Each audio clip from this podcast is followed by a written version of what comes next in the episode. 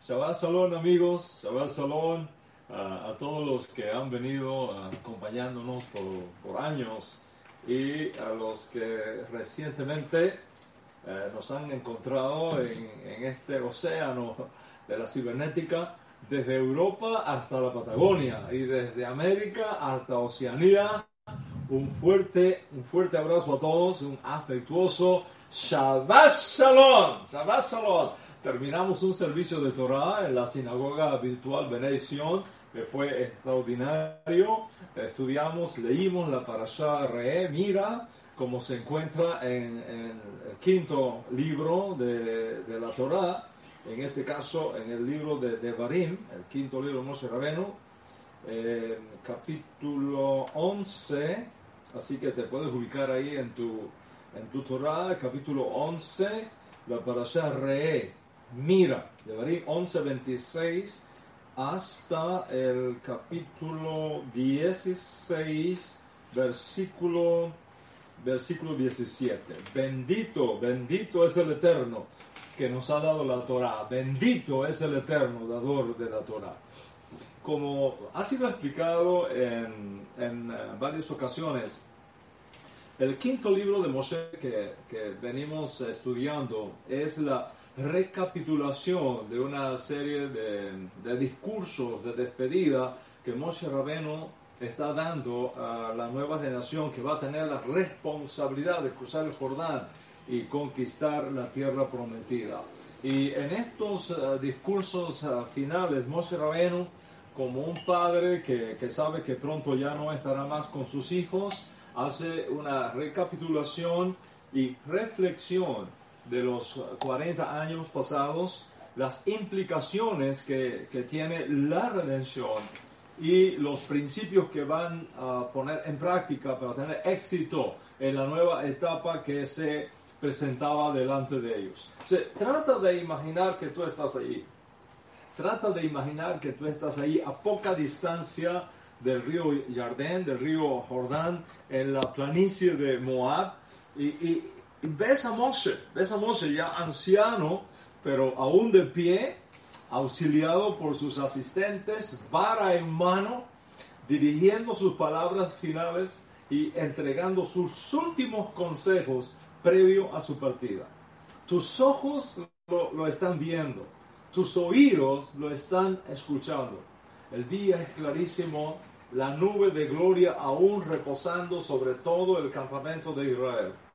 Y la voz de Moshe Rabenu se escucha perfectamente abriendo su boca y diciendo, Re, ten linechem hayom beracha uplala.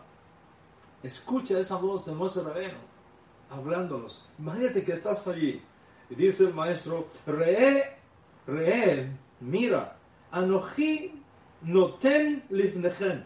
Hoy coloco delante de ustedes, hoy, hayom, Berajá ulala. Una bendición y una maldición. La bendición va a venir si, si tú decides cumplir los mandamientos de Dios. La maldición si tú decides abandonar los mandamientos de Dios. Luego les dice del templo que debe ser construido en el lugar que el Eterno va a elegir para hacer habitar allí su nombre. Es allí y no en otro lugar donde la gente va a llevar sus sacrificios, va a estar prohibido de ahora en adelante hacer ofrendas a Dios en cualquier otro lugar. Trata, trata de escuchar a Moshe diciéndonos, mira que pongo delante de ustedes hoy. Mira que pongo delante de ustedes hoy la bendición y la maldición. Escucha con cuidado todas estas palabras que te mando, para que te vaya bien a ti y a tus hijos después de ti siempre, porque estarás haciendo lo que es bueno estarás haciendo lo que es justo delante del Señor tu Dios. Y luego escucha a Moshe Rabenu decir, si se levanta delante de ti un profeta o un soñador de sueños y te anuncia una señal o te anuncia un prodigio, incluso si esa señal y ese prodigio se cumple, acerca de lo cual entonces te diga, vamos en pos de otros dioses, a los cuales tú no has conocido y sirvámosles, no darás oído a las palabras de ese profeta. No darás oído a ese soñador de sueños, porque el Señor tu Dios te está probando para ver si amas al Señor tu Dios con todo tu corazón y con toda tu alma. ¿Es, es extraordinario? ¿No es extraordinario estar ahí, escuchar a Moshe Rabenu decirnos estas cosas? Míralo allí. Tú estás entre la multitud, la nube de gloria cubriendo el campamento. Ves a Moshe Rabenu, vara en mano, decirnos de nuevo, en pos del Señor tu Dios andaréis y a Él temeréis. Guardaréis sus mandamientos, escucharéis su voz, les serviréis. Y ahora viene algo que es extraordinario, lo que Moshe Rabenu nos dice aquí. Dice, solo a Él dabak. Solo a Él dabak. Dabak significa pegarse. Dabak significa unirse. Dabak significa allegarse, hacerse uno. Imagínate que, imagínate que estás, estás buscando a alguien que tú amas con todo tu corazón. Lo estás buscando por aquí, por allá. Finalmente lo encuentras y, le corres encima y, y, lo abrazas y lo juntas a tu cuerpo y, pegas tu alma con esa persona, la, la aprietas contra tu pecho, la haces tuya. Esa imagen es Dabak. Eso es Dabak, de donde procede de Bekut. Unirse a Hashem en Ejad, en perfecta unión. Como dijo nuestro santo maestro Yeshua Mashiach, que todos sean Ejad contigo. Ejad contigo como tú y yo somos una Ejad. Jesús estuvo apegado a Hashem todo el tiempo, todo el tiempo. Un día llegaron sus discípulos y le dijeron, maestro, come. Y su respuesta fue, yo tengo una comida que comer que ustedes no tienen idea. Y uno de ellos pensó, ah, seguro que alguien tengo que comer. Jesús le dijo, no, no es que nadie me haya traído de comer. Mi comida es que yo haga la voluntad de Hashem. Eso es lo que me alimenta, que yo haga la voluntad de mi Padre que está en los cielos. De hecho, luego de la muerte de su padre, Yeshua salió a trabajar públicamente como rabino itinerante, como un profeta apocalíptico por todo Israel. Su mamá y, y sus hermanos pensaron que se había vuelto loco. Así pensaron. Así que fueron a buscarlo para forzarlo a regresar a casa. Y, lógicamente evitarle una muerte segura a mano de los romanos que andaban siempre pescando a cualquier alborotoso, cualquier alborotador de pueblo que, que, pudiera provocar una revuelta contra, contra Roma. Y Jesús estaba, estaba alborotando con su mensaje a todo Israel. Por, por todas partes lo seguían y, y, no paraba de decir en su enseñanza, el reino de los cielos se ha acercado. El reino de Dios es inminente. El tiempo de la redención se ha cumplido. Mis amigos, decir esto en aquellas circunstancias políticas que quien reinaban eran los romanos. El rey era el emperador. Decir el reino de Dios se ha acercado creete que el mensaje de la redención era un mensaje tremendamente impactante. Y ese mensaje fue visto por su mamá y por sus hermanos como un suicidio político para Yeshua. Sería asunto de tiempo cuando los romanos vendrían y, le echarían mano y lo apresarían. Así que van a buscarlo. Este muchacho se ha vuelto loco. Ah, este muchacho ha perdido la cabeza. Decían. Lo decían así para protegerlo políticamente no porque pensaban que se había vuelto loco realmente. Y eso estaba haciendo Torah. Estaba motivando al pueblo para alistarse, para recibir el reino de Dios. Cuando alguien viene y le dice, tu madre y tus hermanos están afuera y te buscan, quieren verte. Yeshua, dicen, dicen nuestras fuentes que Yeshua los miró a todos uno por uno, uno por uno, uno por uno y conociendo de antemano que su madre y sus hermanos, que tampoco entendían en ese momento lo que estaban pasando, lo, quieren secuestrar, lo quieren poner en cuarentena. Ahora usted entiende muy bien qué significaba eso. Lo querían recluir en casa. Yeshua, poniendo sus ojos en sus estudiantes, dijo aquellas famosas palabras, ¿quién es mi madre? ¿Quiénes son mis hermanos? Aquellos que guardan los mandamientos de Hashem. Los que guardan los mandamientos de Hashem, ellos son mis hermanos. Porque todo el que hace la voluntad de Hashem, ellos son mis hermanos, ellos son mis hermanas, ellos son mi madre. Tremendo.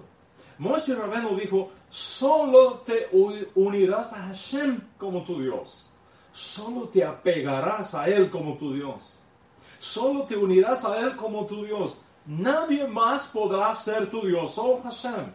Estas naciones, dice Moshe Rabeno en este discurso, que vas a heredar, tienen muchos dioses, falsos ídolos, falsos, falsas divinidades, falsos profetas. A ninguno de ellos te apegarás. En pos del Señor vuestro Dios andaréis. A Él temeréis, guardaréis sus mandamientos, escucharéis su voz, solo a Él serviréis y solo a Él dabak. Solo a Él te unirás. Y ahora tenemos a Yeshua diciendo, solo el que escucha la voz de Dios y hace su voluntad, ese es mi hermano, esa es mi hermana, esa es mi madre.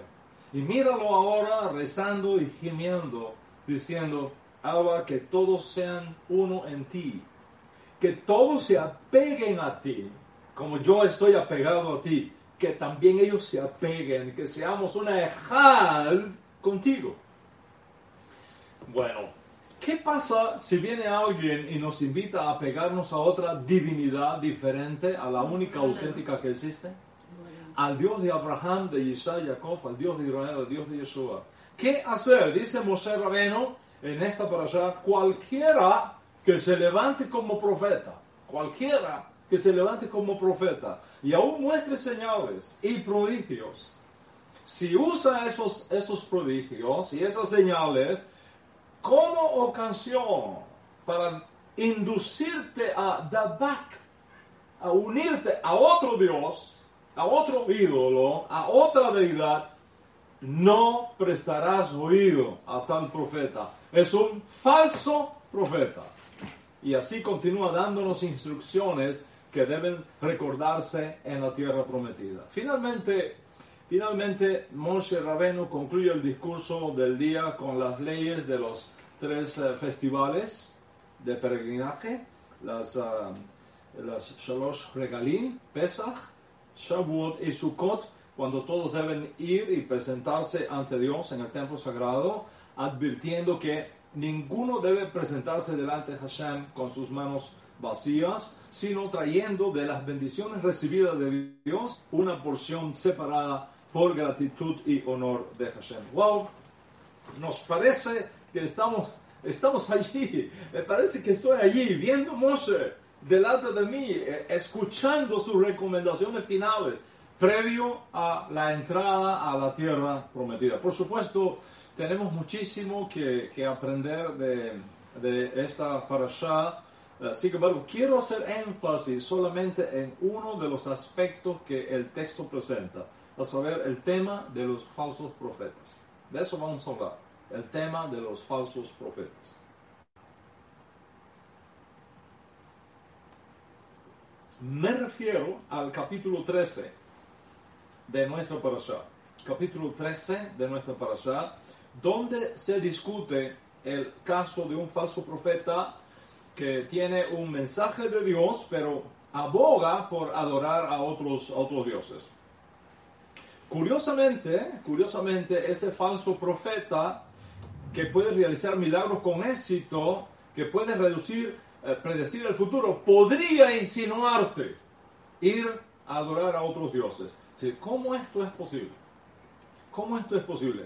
No hay dudas aquí. Está clarísimo en el texto. Moisés advierte al pueblo sobre la posibilidad de falsos profetas que están intentando guiar o que podrían estar intentando guiar a los israelitas hacia la adoración y el servicio a otros dioses. Por ejemplo, en el capítulo 13, a partir del verso segundo en, adelante, dice aquí, si si aparece entre ustedes un profeta o un adivino en sueños, y él les da una señal o un presagio, y la señal o el presagio que él te nombró se cumple, diciendo, sigamos a otros dioses a quienes no has conocido y adorémoslos, no hagas caso a las palabras de ese profeta o ese adivino de sueños, porque Adonai, tu Dios, te está probando para ver si realmente amas a Adonai, tu Dios, con todo tu corazón, con toda tu alma. Bueno, el texto sugiere que un falso profeta podría realizar un milagro y predecir el futuro. Él da una señal, un presagio.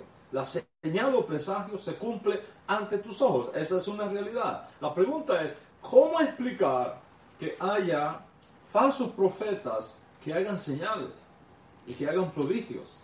¿De dónde proceden esas fuerzas milagrosas? Eso ha preocupado a grandes maestros de Torah por todas las, las generaciones. Y eso es lo que explica el famoso debate que hubo en el segundo siglo, principio del segundo siglo, entre el gran rabino Yossi de Galilea y el gran rabino Akiva. A principios del primer siglo, segundo, comenzando el segundo siglo, dos grandes rabinos de Israel, el rabí Akiva, el rabí Yossi de, de, Galilea, debatieron sobre esta parasha que estamos justamente tú y yo estudiando hoy, dos mil años después. Como documenta el Sifrei de Barín, una obra de análisis de Midrashim y Halachá perteneciente a la literatura rabínica antigua, José el Galileo decía, y voy a citarlo, mira hasta dónde llega el versículo. Al final, los idólatras tendrán poder sobre el sol, la luna, las estrellas y las constelaciones, pero no los escuches, ya que el Señor tu Dios te está probando para ver si realmente lo ama. Cuando, dice el Midrash, que cuando el rabí Akiva escuchó al gran rabino Joshi el Galileo decir eso, protestó. Y dijo, el cielo, y cito el Midrash, el cielo no permita que Dios detenga el sol, la luna, las estrellas o las constelaciones en nombre de los idólatras.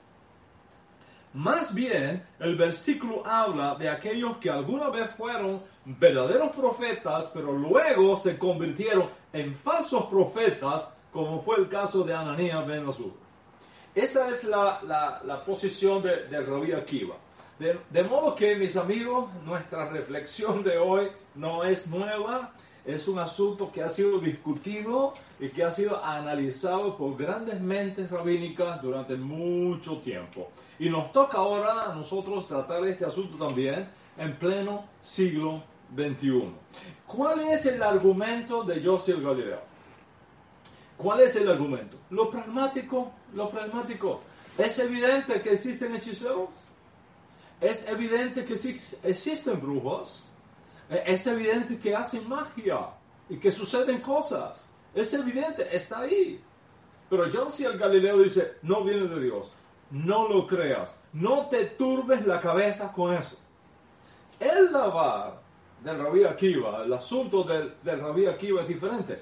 ¿Cómo podría alguien que no fue enviado por Dios, de hecho alguien que está tratando de socavar la creencia apropiada en Dios, tener poderes sobrehumanos.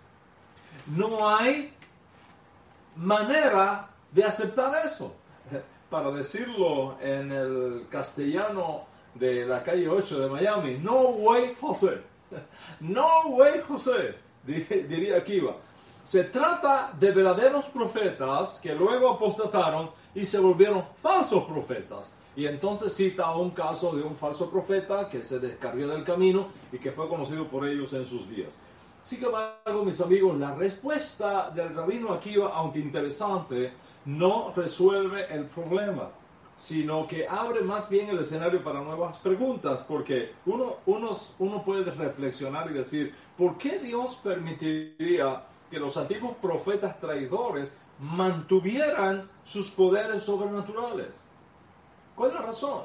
Si un, un, auténtico profeta eh, se apartó del camino, se, se volvió un, pagano, ¿cómo Dios permite que mantenga esos poderes sobrenaturales? los grandes rabinos que vinieron después, incluso hasta la Edad Media, también tuvieron problemas para aceptar las implicaciones de esta parasha al pie de la letra. Voy a compartirles a uno de los eh, rabinos sefaríes que, que, más estudio, que es el, el rabino Iván Ezra, el gran sefardí Abraham Ezra del siglo. Con, eh, este hombre es, es, impresionante, fue filósofo, eh, fue maestro de, de Torah, eh, fue comentarista eh, de la Torah, tocó temas que son impresionantes y él en su comentario eh, sobre, sobre esta parasha menciona tres posibilidades. Dos que, que, no son suyas y una donde él presenta su propio punto de vista. En su comentario sobre esta parasha nos dice lo siguiente. La primera respuesta que podría decirnos por qué razón un profeta falso puede hacer poderes es porque sea un ladrón de profecías. Es decir, pudo haberle robado la señal a un profeta verdadero y entonces es un plagiario de profecía. Es decir, plagiando la palabra de Dios. Un verdadero profeta está haciendo una predicción específica y entonces este falso profeta escucha al auténtico profeta dar esa predicción y entonces la toma para sí mismo para afirmar su propia credibilidad. De acuerdo con esta explicación, un falso profeta podría predecir con éxito el futuro solo plagiando a un verdadero profeta que predijo legítimamente el futuro. Entonces, el problema teológico desaparece así, según, según um, eh, Iván Ezra. ¿okay? Él hace otra, otra alternativa, presenta otra alternativa en, en su comentario. Es la segunda solución que él da citando otra fuente, donde él dice que esta solución sería que la profecía es rechazada porque no es razonable. Eso es básicamente lo, lo que dice. Y este es el argumento que está citando Iván Ezra. Si la predicción se cumple, no deberíamos creerla porque el mensaje transmitido por el falso profeta está en contra de la razón. ¿Qué quiere decir esto? Quiere decir, los milagros de todo tipo, los realizados por los profetas de Dios o por los falsos profetas, nunca son determinantes. En otras palabras, la razón siempre triunfa sobre los milagros que no son razonables. En otras palabras, la verdadera ciencia siempre debe ser la última palabra, no los milagros, sino la verdad científica debe estar siempre sobre los milagros. Eso es lo que dice el sefardí. ¿okay? En otras palabras, un milagro tiene que tener una base, tiene que tener una razón. Si no tiene una razón lógica, aunque no la podamos entender, debe de tener una razón. Si no tiene una razón, hay que dudar de ella dado que el mensaje del profeta de ir a adorar dioses falsos es intrínsecamente contrario a la razón, ninguna prueba de milagro puede obligar a alguien a adorar a otro Dios que no sea el Dios de Israel. Esa es la segunda respuesta que da Ibrahim Ezra a, este tema uh, tan interesante de los falsos profetas. Finalmente, Ezra ofrece una tercera posibilidad que es la suya propia, que las señales y los portentos de que Moshe habla en relación con un falso profeta no son auténticas, sino simbólicas. Es decir, no es que el falso profeta realmente tenga poderes sobrenaturales, sino que los términos hebreos usados en esta parasha por Moshe Rabeno, que es ot y mopet, señal y portento, son solamente eso, señal, no nada específicamente real del mundo natural. Para citar su teoría, Ezra menciona al profeta Isaías cuando dice, he aquí yo y los hijos que Dios me ha dado somos leodot, señales y mepetín, portentos. Y tener hijos no es una señal ni un portento, es algo que ocurre todos los días. Ezra sigue mencionando al profeta Isaías como prueba, mostrando que los nombres de sus hijos son señales cuando es una verdad que está totalmente a favor de la razón, no es nada fuera de lo común, sino que son solamente ejemplos. De manera similar, las plagas y las cosas que ocurrieron en la historia de Israel son señales y pruebas. Y así existen muchísimos ejemplos similares. Finalmente, el profeta eh, Isaías es traído por Iván Esra para eh, tratar este tema en uno de los aspectos más interesantes que ocurrió a uno de los grandes profetas de Israel, cuando Dios le dice al profeta Isaías que, que se quite la ropa de silicio que tenía y que, y que ande desnudo y descalzo en medio del pueblo. Isaías capítulo 20 habla de eso. Dice eh, que Hashem le dice a, Isaías, quítate la ropa. Y se quedó desnudo de la cintura para abajo. Con todas las nalgas afuera. Y camina así en medio de Israel. Por dos o tres años estuvo Isaías caminando así en medio de Israel. Después vino palabra de Hashem diciendo, tal como mi siervo Isaías ha andado desnudo y descalzo por tres años, como señal y símbolo, y ahí está la, misma palabra, ¿ok? Ótimo ¿okay? Como señal y símbolo contra Egipto y contra Cus, así el rey de Asiria llevará a los cautivos de Egipto y a los desterrados de Cus, jóvenes y viejos, desnudos, descalzos y descubiertas las nalgas para vergüenza de Egipto. Iván Estra usó este texto para demostrar que así como en Isaías los términos señal y portento no involucró ningún elemento sobrenatural, sino que fue una acción simbólica del mismo modo los falsos profetas. Es decir, según Iván Esra, un falso profeta no es capaz de realizar un auténtico milagro, ni de pronunciar una, ni de hacer una predicción verídica del futuro. Por, supuesto, podría realizar una acción simbólica, convincente, que podría tentar a otros a seguirlo, pero la Torah dice que no debemos seguirlo. En otras palabras, aunque interesante, aunque interesante, la posición del sabio Ezra, el, el sefardí, a mí no me convence mucho todavía, porque a todas luces, cuando tú miras la, la, la, Torah, los hechiceros egipcios hicieron milagros. No fueron símbolos, no fueron símbolos, fueron milagros. Fueron portentos, no fueron símbolos, fueron portentos delante de Moshe Rabeno, incluyendo convertir las varas de ellos en culebras.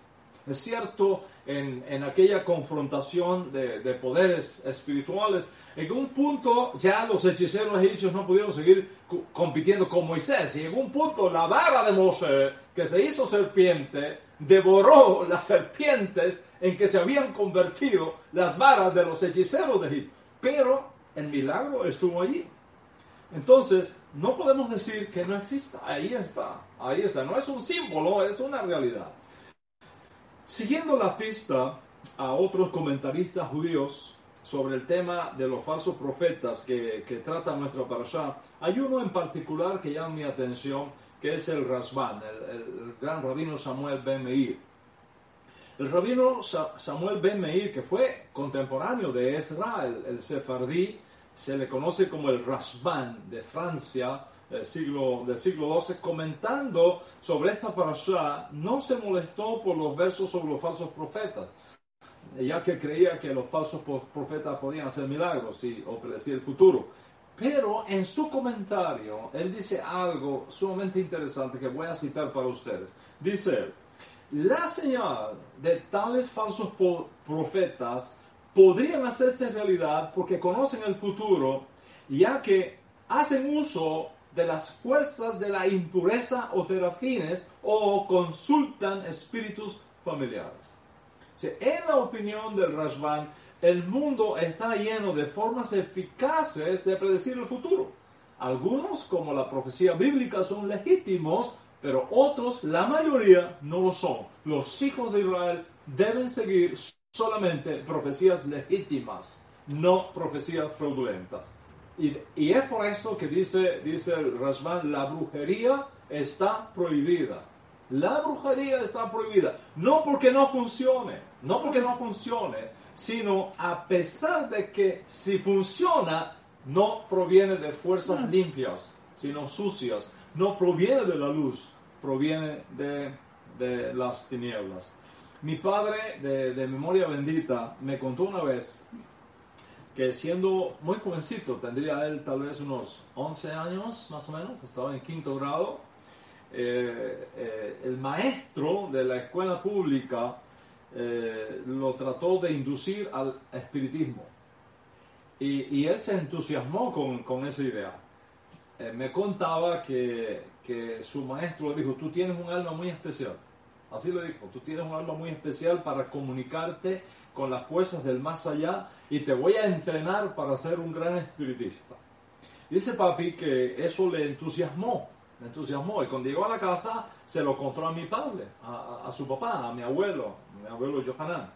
Mi abuelo era, era un judío sefardí, pero no practicante para nada, para nada, cero, ¿ok? No practicante, pero judío al fin, camuflajeado, escondido, y cuando oyó aquello, dice papi que lo amonestó inmediatamente. Hijo, solo hay un solo Dios. Solo hay un solo Dios, nadie más, le dijo mi padre.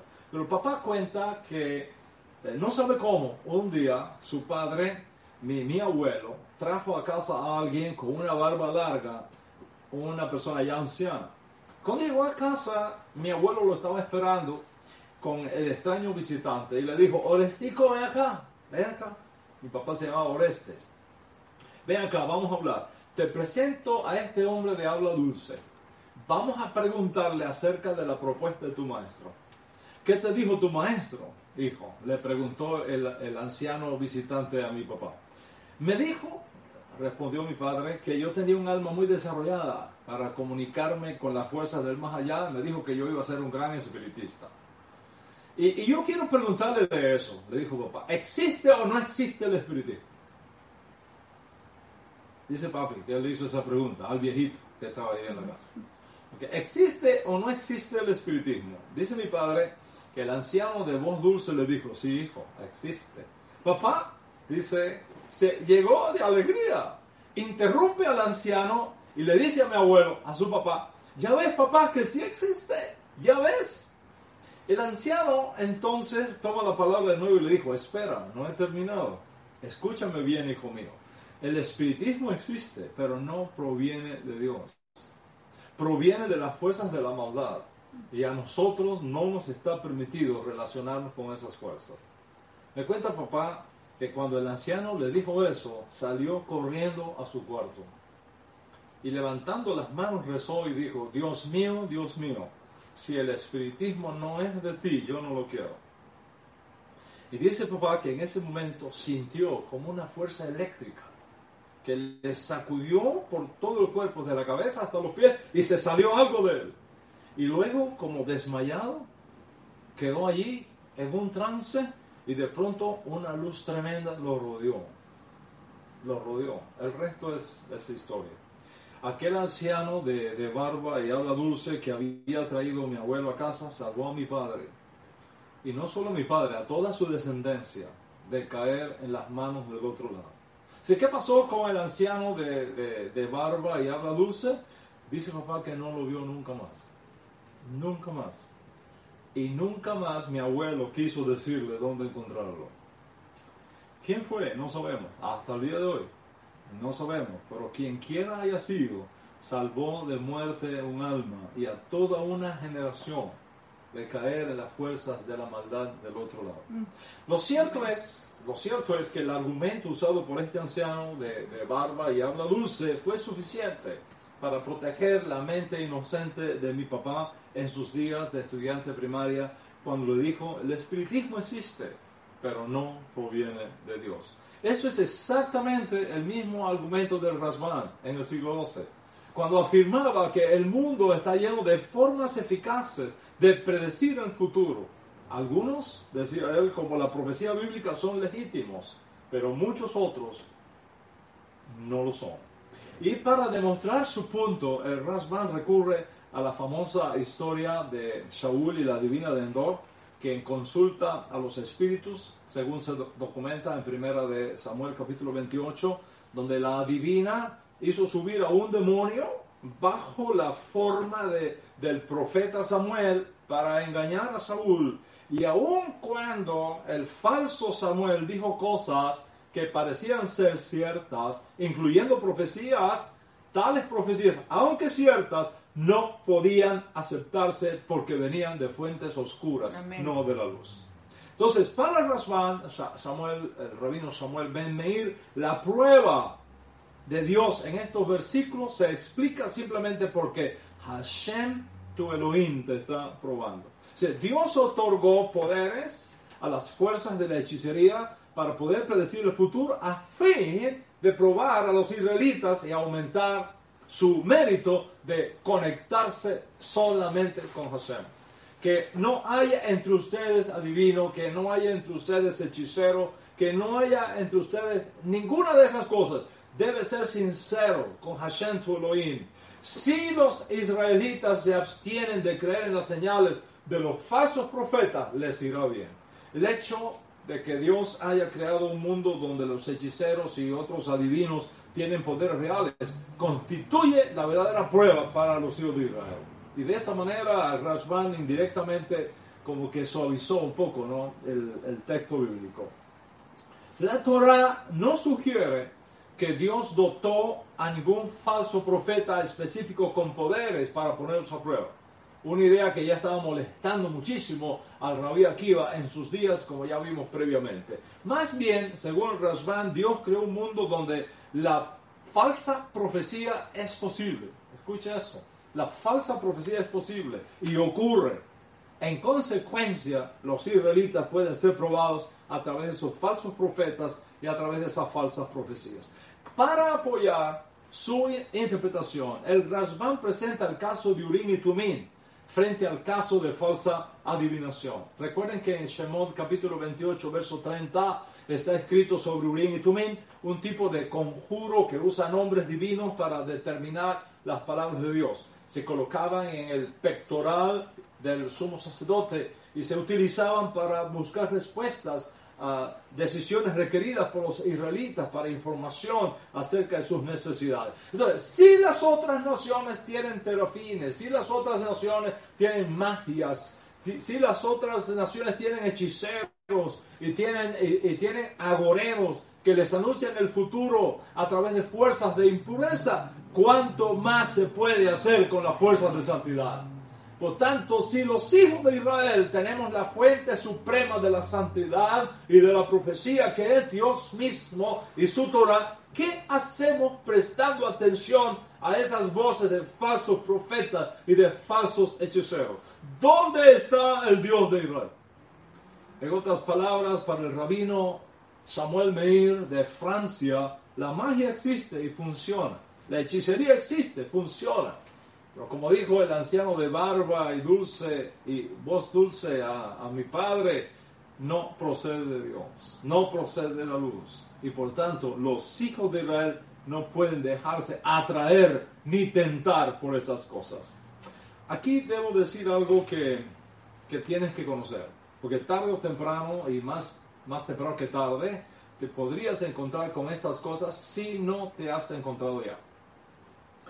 En el judaísmo rabínico existe una teoría de que los milagros y los portentos hechos por Yeshua no provienen de Dios, sino de magia que él aprendió en, Egipto. Esta teoría, que surge desde la época talmúdica, se hizo popular a través del gran rabino francés Joseph Bechor. Eh, Joseph Bechor del siglo XII, que fue discípulo del, del que mencionamos previamente,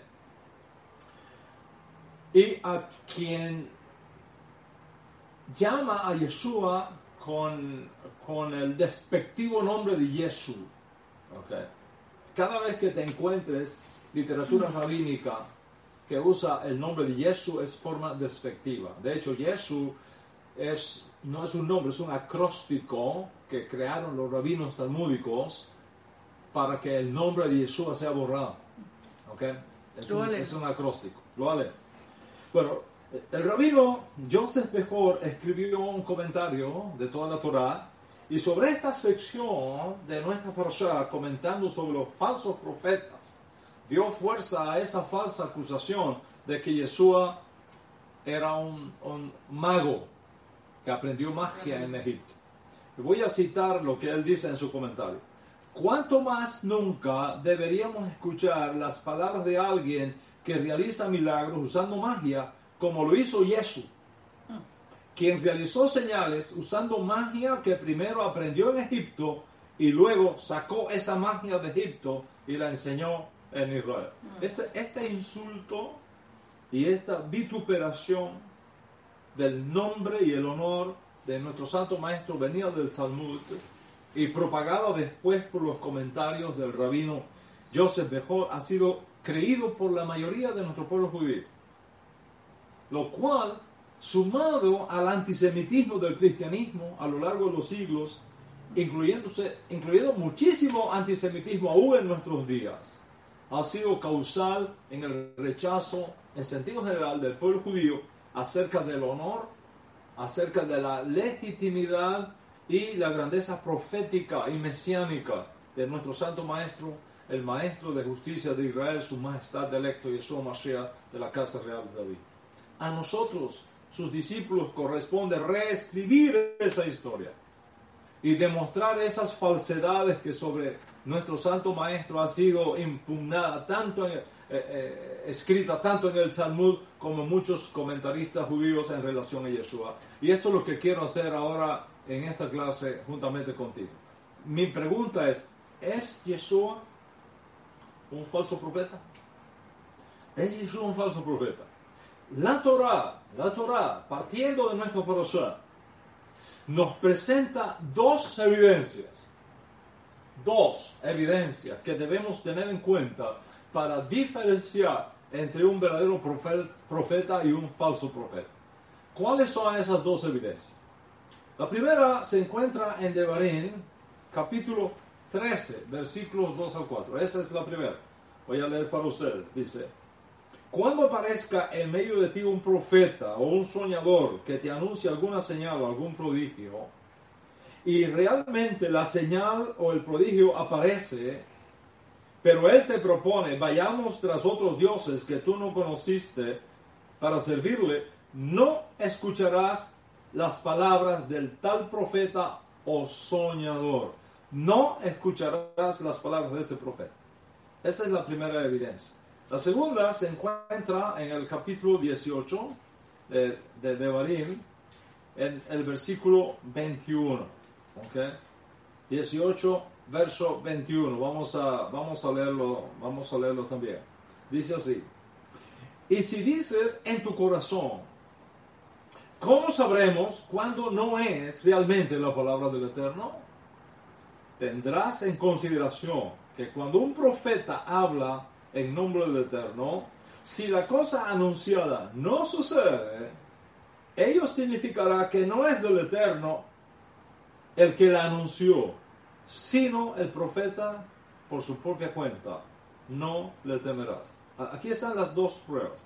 Primero, si se cumple la palabra, pero el profeta la usa para apartarte del Dios de Israel y reemplazarlo por un Dios no conocido, es un falso profeta. Segundo, si el profeta anuncia algo y no se cumple, entonces es un falso profeta. ¿Por qué se permite el surgimiento del falso profeta? Dice la escritura. Es una prueba. Es una prueba que te somete el eterno tu Dios para saber, para que tú sepas si en verdad tú amas a Hashem con todo tu corazón, con toda tu alma. Porque es al eterno vuestro Dios a quien seguiréis. A él temeréis. Sus mandamientos guardaréis. Su voz obedeceréis a Él serviréis y a Él os acercaréis. ¿Qué debe hacer la comunidad judía con un falso profeta? Dice nuestra parasha. Este profeta o soñador de sueños será muerto por haber hablado en detrimento del eterno vuestro Dios. El mismo principio, el mismo principio, es decir, la pena capital, aplica a cualquiera que sin dárselas de profeta o soñador de sueños haga lo mismo con un falso profeta. Es decir, insinuar o arrastrar a los hijos de Israel a la idolatría, aun cuando incluya familiares cercanos. todo indica que la pena de muerte aplicada en caso de que el pretendido profeta use sus poderes para alejarte de Hashem, de sus mandamientos, aunque no aplica para aquellos que, que no cumplan con los requisitos de esa profecía. En todo caso, el dictamen es no le temerás. Resumiendo, si es un falso profeta que dice una palabra profética, se cumple y entonces te empuja a adorar dioses falsos, es un falso profeta. Si bien un profeta dice algo, no se cumple, pero no te induce a ir a otros falsos dioses, es un falso profeta, pero un soñador de sueños. A ese no se le aplicaba la pena capital. Fue una falsa profecía, pero no te empujó a adorar a otros dioses. El, el, punto central está en que cualquiera que te induzca, usando la profecía, usando los milagros, usando argumentos, a separarte del Dios que tú has conocido, ese es un falso profeta y por lo tanto la pena capital se aplica en ese caso. Si el pretendido profeta te aleja de Hashem, si cualquier pretendido profeta te aleja de sus caminos, si cualquier profeta viene y te anuncia que la palabra de Dios ha sido ya reemplazada por otra palabra, que ya los mandamientos de Hashem no valen y que han sido reemplazados por otros mandamientos, es un falso profeta. Y no lo puedes escuchar, aunque haga evidencias, aunque muestre evidencia, aunque levante un muerto, no lo puedes creer. Hashem te está probando a ver si tú eres fiel solamente a Él. Así pues, las dos evidencias para demostrar si uno que reclama el título de profeta es verdadero o falso son esas siguientes. Primero, que no se cumpla lo que dijo. Eso es una evidencia que es un falso profeta. Segundo, que se cumpla con señales y prodigios, pero que los use para alejarte del uno y único Dios verdadero, el Eloa de Abraham, Isaac y Jacob, el Eloa de Israel, el Dios de Jesús.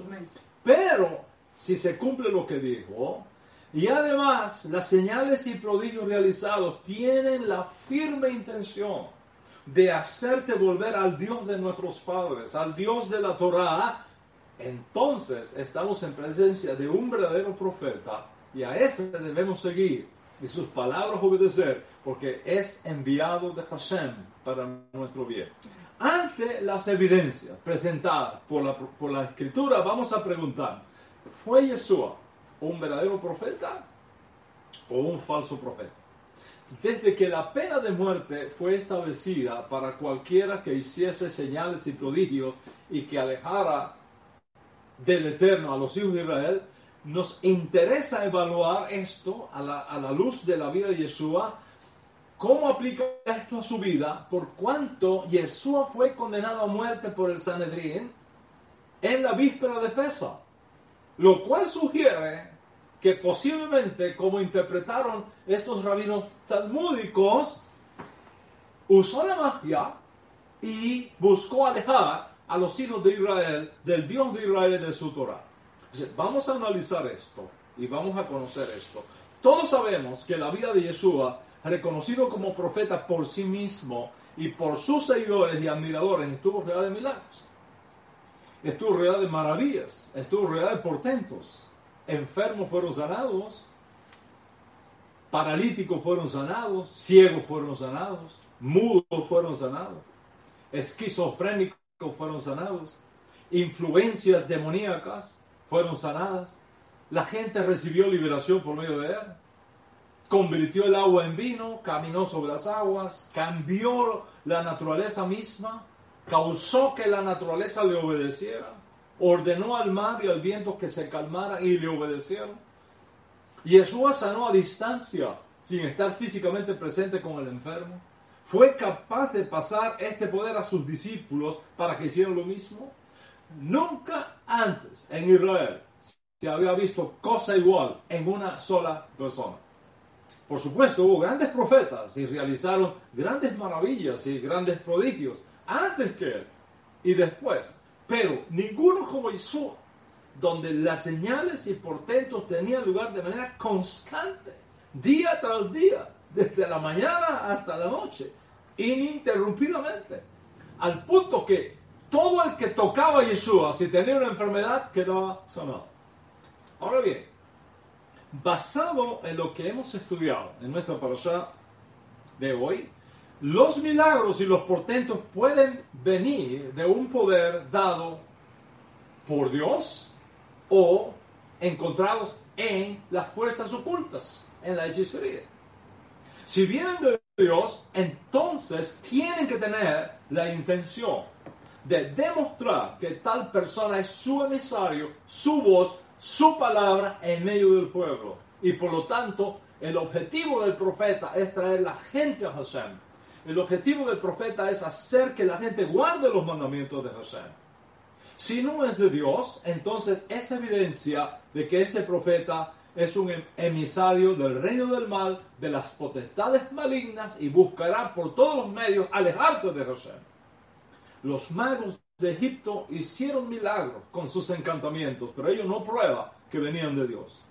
¿Cómo sabemos que tales milagros y prodigios tienen una fuente divina? Cuando son realizados para exaltar el poder de Dios, el honor de Dios, para atraer las personas cercanas a Hashem, cercanas a sus mandamientos. En este caso, los milagros y las maravillas son dados como evidencia de la legitimidad del llamado de ese profeta. Ese fue el caso con Moshe Rabeno, por ejemplo a quien el Eterno le dio el poder de hacer milagros para certificar su llamamiento a los hijos de Israel, como está documentado en la Torá. Cuando Moshe Rabeno, una vez comisionado, tiene temor de que los hijos de Israel en Egipto no crean que él haya sido enviado por el Eterno, dice la Escritura. Y si ellos no me creyesen y no me escucharan, porque dice, Hashem no se te ha aparecido, y le dijo el Eterno, ¿qué hay en tu mano, Moshe Rabeno? Y contestó, una vara. Y Dios le dijo, arroja en el suelo. Y lo hizo, se volvió una serpiente. Moshe andaba corriendo, la serpiente estaba buscándolo. Entonces el Eterno le dice, extiende tu mano y tómala por la cola. Lo hizo, tomó la serpiente por la cola, se transformó en vara. ¿Ves? Así, cuando tú hagas este milagro ante los Israel, ellos se van a dar cuenta de que te apareció el Eterno, el Dios de tus padres, el Dios de Abraham, Isaac y Jacob. Y así sucede con otra serie de pruebas. Ustedes conocen meter la mano en el pecho, cuando la saca está, está leprosa, vuelve a meter la mano leprosa, cuando sale está, está sana. También le da a conocer el, el hecho de que, de que tomara agua y la derramara y se convirtiera en sangre. Eh, de esa manera, Moshe Rabeno está lleno de recursos espirituales poderosos, con señales, con maravillas, para que no haya duda ante los Israel que el Eterno se le apareció en el desierto y lo comisionó para sacar al pueblo de Israel de Egipto. Como Moshe no había sido conocido que había estudiado en alguna yeshiva de las establecidas en Egipto por Mari Yosef, quien había designado a Leví, según el Midrash, para maestro de la comunidad de Israel, él no podía restablecer la, legitimidad de ser graduado de aquella escuela. Y ese era el, temor de Moshe Rabeno, que los Israel no creyeran que en verdad Dios se le había aparecido. Y por lo tanto, estas tres señales le son dadas a Moshe Rabeno. En realidad son tres tipos de señales, no tanto tres señales como tres tipos de, señales. Dominio sobre la naturaleza, en este caso, eh, de la manera, traer vida de algo que, que vida, vida eh, superior, vida animal, sobre un pedazo de madera. Eso es algo impresionante. Dominio sobre la lepra, los, los decretos celestiales. Ustedes saben que la lepra en realidad no es una enfermedad, sino el castigo por violar ciertos mandamientos de la Torah relacionados con la Shohará, estar hablando mal de la gente, pasando mal información eh, de la gente. Dominio sobre las aguas, es decir, sobre la naturaleza misma, capaz de cambiar la constitución molecular del agua. Se esperaba que ante tales evidencias los hijos de Israel aceptaran la legitimidad de Moshe como profeta, como enviado de Dios Altísimo, como emisario de la redención, como redentor de Israel. En efecto, cuando finalmente Moshe acepta y se aparece ante sus hermanos en Egipto, presenta las evidencias divinas, las señales, los prodigios, y el resultado es que los ancianos, los líderes de Israel, el pueblo de Israel le crea a Moshe, acepta que es emisario del cielo, como, como está documentado en que cuando Moshe hizo estas señales ante el pueblo, el pueblo creyó, reconoció que Hashem había visitado a su pueblo, que había visto su aflicción, se inclinaron y bendijeron el nombre del Eterno. En otras palabras, Estos tres tipos de milagros demostraron a los hijos de Israel que Moshe había recibido esa visitación, que Hashem se le había aparecido, que era auténtico y que podían confiar en él. Por supuesto, no siempre el Eterno demuestra la legitimidad de sus enviados por medio de señales, prodigios y milagros, pero cuando estos tienen lugar, las razones son evidentes y son necesarias. En todo caso, ¿qué vamos a hacer para juzgar si Moshe fue un auténtico o no auténtico profeta? A juzgar por lo que se revela a Moshe como regla para evaluar las credenciales de un profeta, sabemos que Moshe Rabeno fue un profeta verdadero. Y eso podemos hacerlo respondiendo una serie de preguntas. Y yo quiero que tú escuches esas preguntas y las respondas junto conmigo. De todo tu corazón. Vamos a hacer ese test. Vamos a hacer esa, esa, esa prueba en la clase de hoy. ¿okay? Presentó Moisés, el primer redentor, las señales que lo identificaban como uno a quien Dios se le apareció y comisionó como su representante legal para causar la primera redención. Presentó Moisés el primer redentor, señales y prodigios que lo identificaban como a uno a quien Dios había comisionado como su representante para sacar a los hijos de Israel de Egipto? La respuesta es sí, la presentó. Segunda pregunta, las palabras y obras de Moshe Rabén tenían la intención de acercar a los hijos de Israel del servicio al uno y único Dios verdadero? Absolutamente. ¿Se cumplieron las palabras de Moshe? Sí. ¿Procuraba Moisés atraer a tantos como pudieran a los caminos del Eterno? Absolutamente. ¿Buscaba Moisés en todo momento los caminos del Eterno? Absolutamente. ¿Oraba Moisés al Eterno y le encomendaba en sus manos sus obras? Absolutamente. ¿Instruyó Moisés al pueblo para creer solamente en el uno y único Dios de Israel? Absolutamente. Cuando analizamos todas las respuestas, nos damos cuenta que a juzgar por la regla bíblica, Moisés fue un profeta verdadero a quien el Eterno se le apareció privadamente, ungió con su espíritu, lo revistió de su poder sin testigos presentes cuando tal acto tuvo lugar en medio del desierto y lo comisiona la tarea de sacar a los hijos de Israel de Egipto. Eso es con respecto a Moshe ver. Vamos a poner ahora a Yeshua delante de nosotros. Con respecto a Yeshua, vamos a realizar la misma evaluación y ver si realmente Dios se le apareció, ver si realmente Dios lo ungió, ver si realmente Dios lo comisionó y lo envió a nuestro pueblo. Recordemos, antes de poner a Yeshua en este examen, recordemos las palabras del maestro quien dijo en sus enseñanzas lo siguiente. Voy a mencionar ciertas, eh, ciertas citas que salieron de los labios de nuestro santo maestro.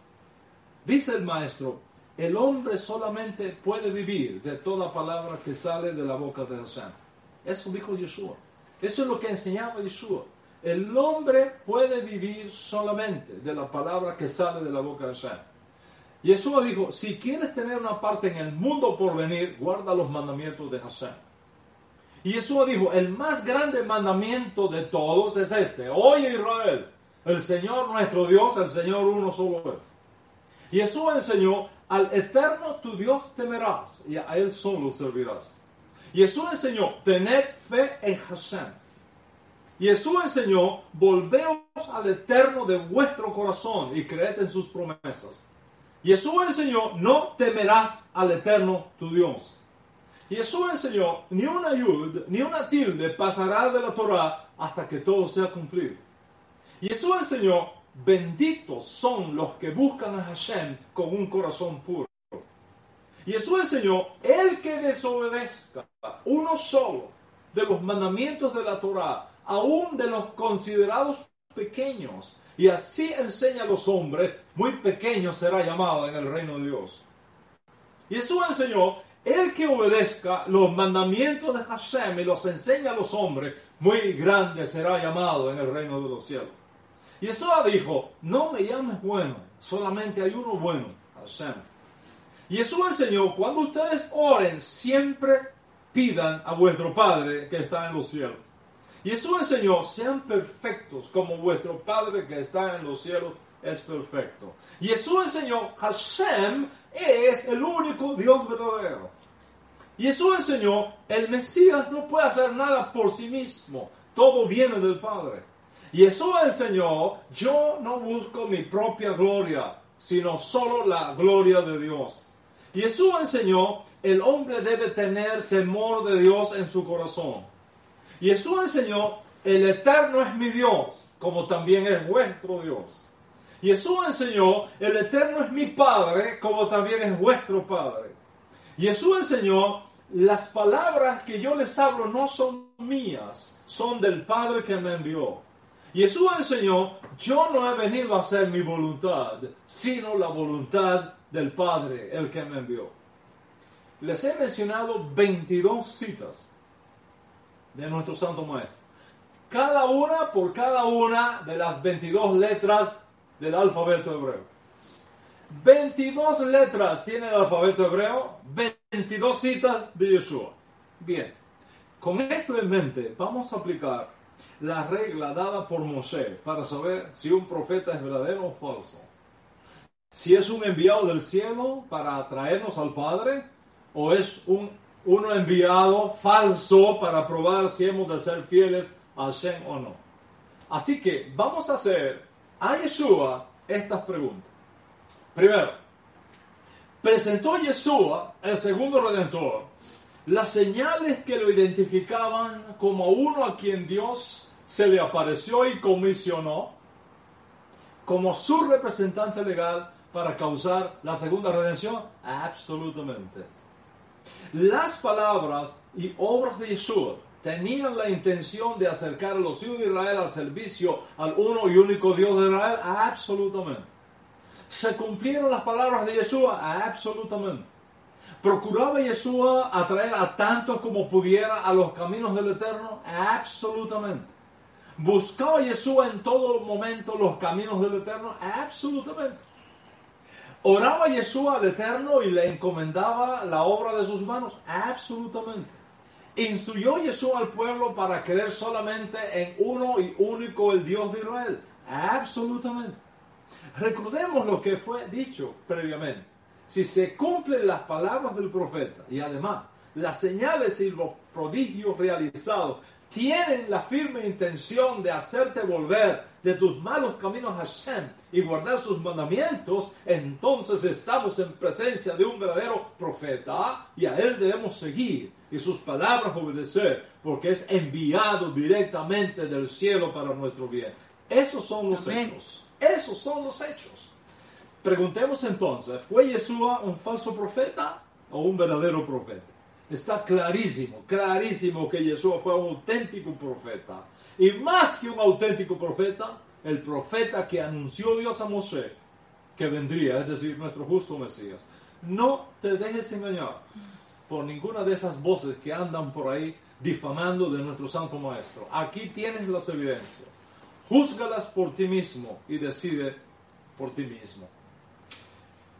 Bueno, es tiempo para concluir.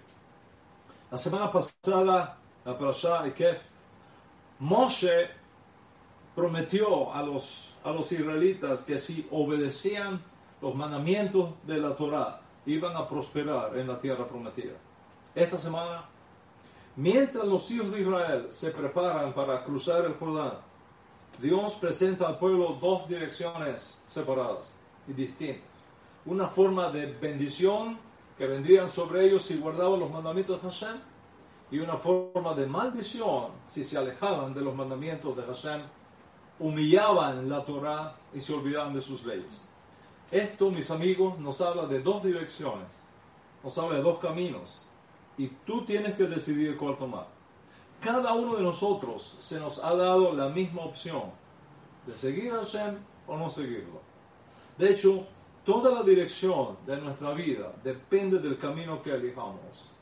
El camino de la obediencia a los mandamientos de Dios o el camino de la desobediencia. De hecho, Yeshua nos habló de dos caminos. El camino angosto que conduce a la vida, el camino ancho que conduce a la destrucción. Viendo el mundo hoy día, viendo el mundo hoy día, lamentablemente parece que pocos eligen el camino estrecho. La mayoría camina por el camino amplio que lleva a la destrucción. Nuestro Rebe dice, entren por la puerta estrecha. Entren por la puerta estrecha, porque ancha es la puerta y espacioso el camino que lleva a la perdición. Muchos son los que entran por ella. Pero estrecha es la puerta, angosto el camino que conduce a la vida. Y pocos son los que lo encuentran. Porque Yeshua, quien es la puerta de la salvación, nos dice que el camino de la bendición es difícil y que pocos son los que entran por esa puerta. Porque cada día, mis amigos, cada día tenemos que tomar decisiones difíciles, difíciles, entre lo que desea nuestra naturaleza carnal y lo que está alineado por la Torah. Obedecer a Dios se dice fácil, pero no es fácil. Hay fuerzas dentro de nosotros mismos que tenemos que superar. Hay fuerzas dentro de nosotros mismos que tenemos que anular para poder hacer la voluntad de nuestro Padre que está en los cielos. Dice el Maestro, si alguno quiere ser mi discípulo, niéguese a sí mismo. Síganme. Yeshua pudo decir eso porque fue exactamente lo que él hizo. Negarse a sí mismo para servir a Hashem. Mi comida es que yo haga la voluntad de mi Padre que está en los cielos y que acabe su obra, que acabe su obra. Mis amigos, decidir obedecer los mandamientos de Dios en tiempos de problemas no es fácil. Especialmente cuando el mundo entero parece ir en una dirección diferente. Ir en contra de la corriente puede requerir mucho esfuerzo y mucha determinación. No es fácil, pero ¿sabes qué? Lo que te cuesta lograr es lo que te hace fuerte. Es lo que te eleva. Los músculos no saben.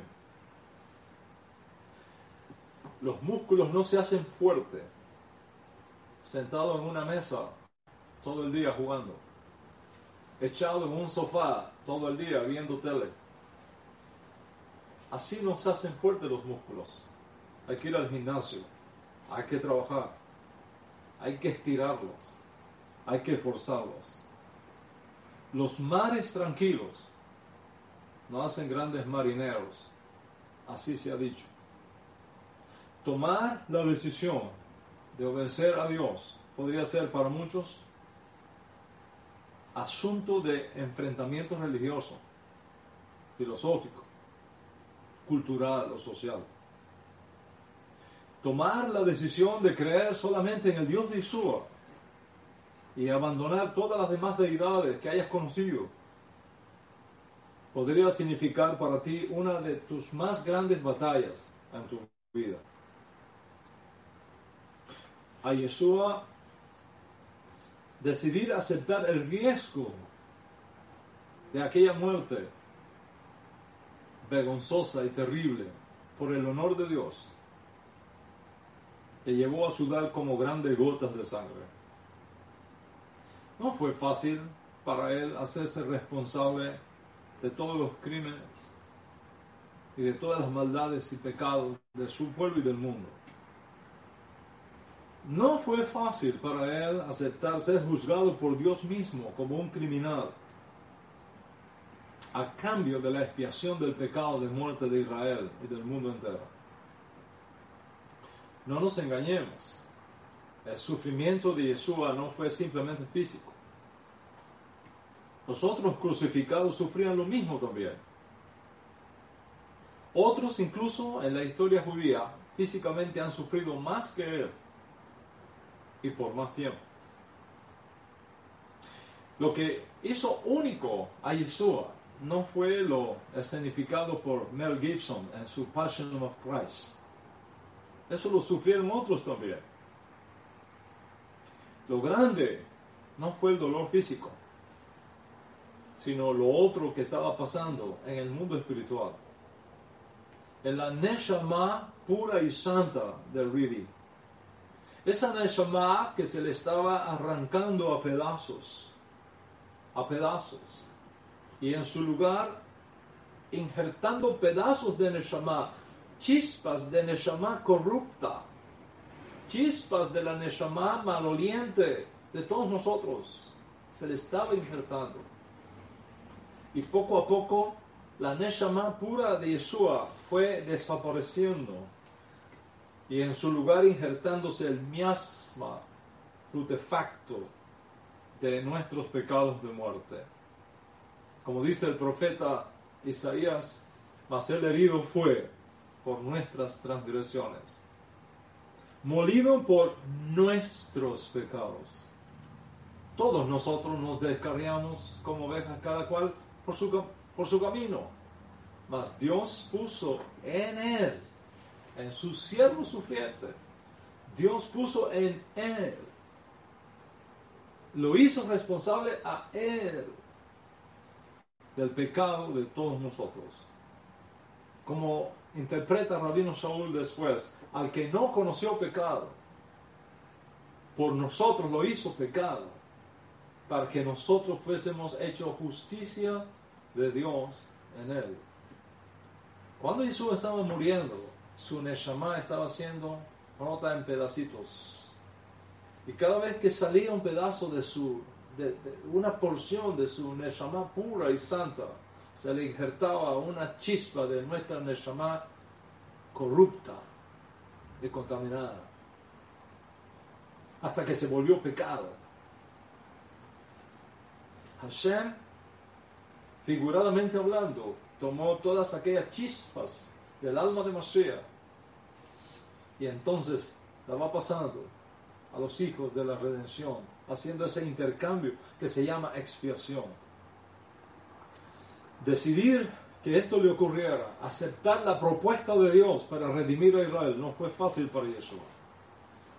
No fue fácil. De hecho, hay un midrash que ejemplifica esa propuesta. En ese midrash, Dios le propone al Mesías leproso, esto y esto y esto te harán si tú decides dar tu vida por la redención de Israel. ¿Estás dispuesto? Y según el Midrash, el Mesías leproso le responde a Dios y le dice, acepto la propuesta con una sola condición, que ni una uña de un hijo de Israel se pierda. Acepto la propuesta con una condición, que ni una uña de un Yehudí se pierda ni una uña. Si esa es la condición, lo acepto. Este es Jesús. No Jesús. No Jesús. Yeshua. Ese otro profeta que Dios levantó y que fue anunciado por el propio Moisés.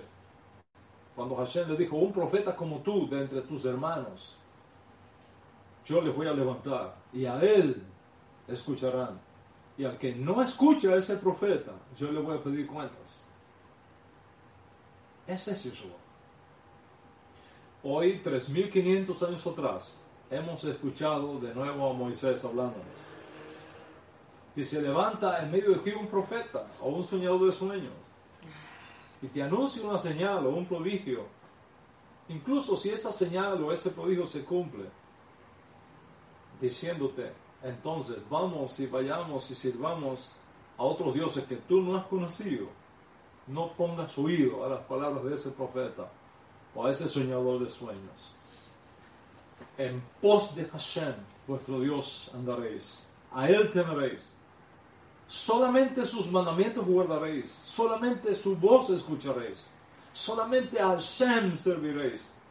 Solamente unirás tu alma a Hashem. Solo con Hashem vas a experimentar Dabak, apegamiento, unión, hacerte uno. Como decía al principio, estás buscando a alguien que amas con todo tu corazón. Y finalmente lo encuentras y te le tiras encima y lo abrazas. Juntas tu cuerpo y tu alma con esa persona, lo, aprietas contra tu pecho, lo, lo haces tuya. Eso es Dabak.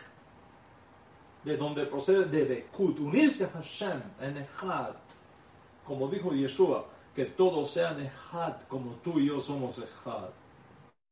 Y mi propuesta es que hoy de forma consciente, tú también elijas como Yeshua unir tu alma exclusivamente a Hashem. Reconocerlo como tu uno y único Dios verdadero y nadie más. Posiblemente tú eres uno de esos que está buscando a Dios aquí y allá. Y algunos de ustedes podrían haber viajado por todo el mundo buscando a Dios, tocando muchas puertas, buscando a Dios. Tu búsqueda ha sido sincera, tal vez desgastante, tal vez frustrante, tal vez en ocasiones te pareciera que fue una pérdida de tiempo, pero sabes que no es así, porque Dios te ha estado buscando también. El Dios de Abraham, Isaac y Jacob, el Dios de Israel, el Dios de Yeshua te ha estado buscando. ¿Tú crees que estás viendo esta clase de Torah por casualidad? ¿Tú lo crees? Tú no viniste a esta clase. Hashem te la envió. Tú, tú no buscaste este momento. Hashem envió este momento a ti. Por una simple razón. Ese Dios que has estado buscando con tu alma, hoy se te presenta otra vez. Es el Dios de Moshe. Es el Dios de los profetas. Es el Dios de Israel. Es el Dios de Yeshua. Y ese Dios uno y único te vuelve a decir hoy con mucho amor, en pos del Señor tu Dios andaréis y a Él temeréis. Guardaréis sus mandamientos escucharás su voz, le servirás y solo a Hashem unirás tu alma. Solo a Hashem unirás tu alma. ¿Escuchaste eso? Solo unirás tu alma a Hashem. La decisión es tuya, las consecuencias también. Y yo creo que hoy es un día de salvación para ti, como está escrito en la Torah. Hoy si oyerais su voz, hoy, Hayom, hoy, Ashaf, ahora mismo, hoy, si oyerais su voz, no endurezcas tu corazón. Mis amigos, ahí donde estás, en el silencio sagrado de tu alma interior, simplemente cierra tus ojos, mira hacia adentro de ti y deja que, tu alma confiese si yo acepto solamente al Dios de Israel, al Dios de Yeshua como mi uno y único Dios. Solo a Hashem voy a unir mi alma.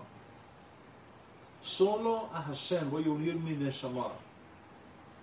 Solo a Él acepto como mi Dios, nadie más. Nadie más. Disfruta este momento haz lo tuyo.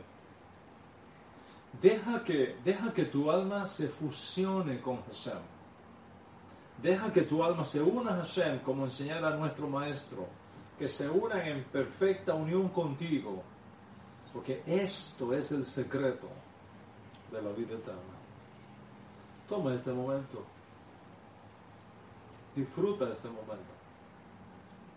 Que podría ser un cambio total de rumbo en la vida de muchos. Y mientras disfrutas de este momento, quiero bendecirte con esta declaración.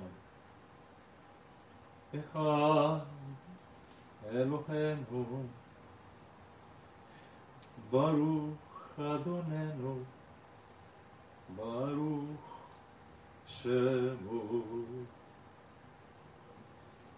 Kadosh Elohenu, Kadosh Adonenu, Kadosh Shemu.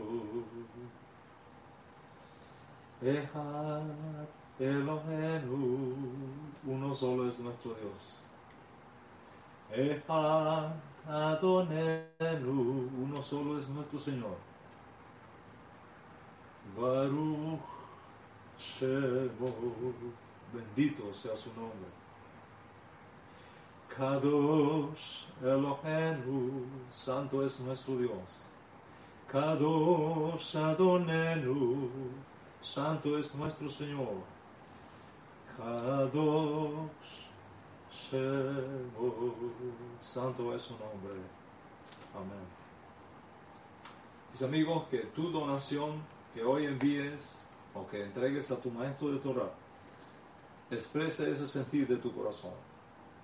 Padre, esta ofrenda que te envío, este donativo que envío, este macer que he separado hoy, expresa mi firme intención de confirmar al Dios de Israel como mi único Dios. O de aceptar por primera vez, si fuese tu caso, al Dios de Israel como mi único Dios. Al Dios de Moshe Rabbeinu como mi único Dios. Al Dios de Yeshua como mi único Dios y hoy también, luego de, haberte convencido por ti mismo que Jesús es un auténtico profeta, nuestro Mesías, que tú puedes decir, yo acepto al Dios de Yeshua como mi único Dios. Y no hay nadie más. Amén. Y no hay nadie más. Esto es maravilloso. Esto es maravilloso. Piensa en la fuerza que esto tiene. Piensa en la gloria que viene sobre ti en la gloria que viene sobre tu casa cuando tú decides confesar, el Dios de Israel es mi Dios. El Dios de Yeshua es mi Dios. Que el Eterno bendiga tu decisión. Que el Eterno te bendiga con libertad. Que el Eterno te bendiga con expansión de conciencia de Él. Con salud y largura de días. Con abundancia, con fortaleza. Que Hashem Baruchu, Baruch te bendiga con dominio y esperanza, te bendiga con paz y con protección. El Eterno, el Dios de Israel, el Dios de Yeshua, pase ahora su aliento sagrado sobre tu casa. Que Hashem transforme este momento en un tiempo de gracia para ti, en un tiempo de misericordia para ti, para tus hijos, para tu familia, para toda obra de tus manos. Que el Eterno bendiga tu pan, bendiga tu alma, bendiga tu neshama, con alegría y esperanza, con salud y abundancia, ahora y siempre. Amén y amén. Shabbat shalom. Shabbat shalom.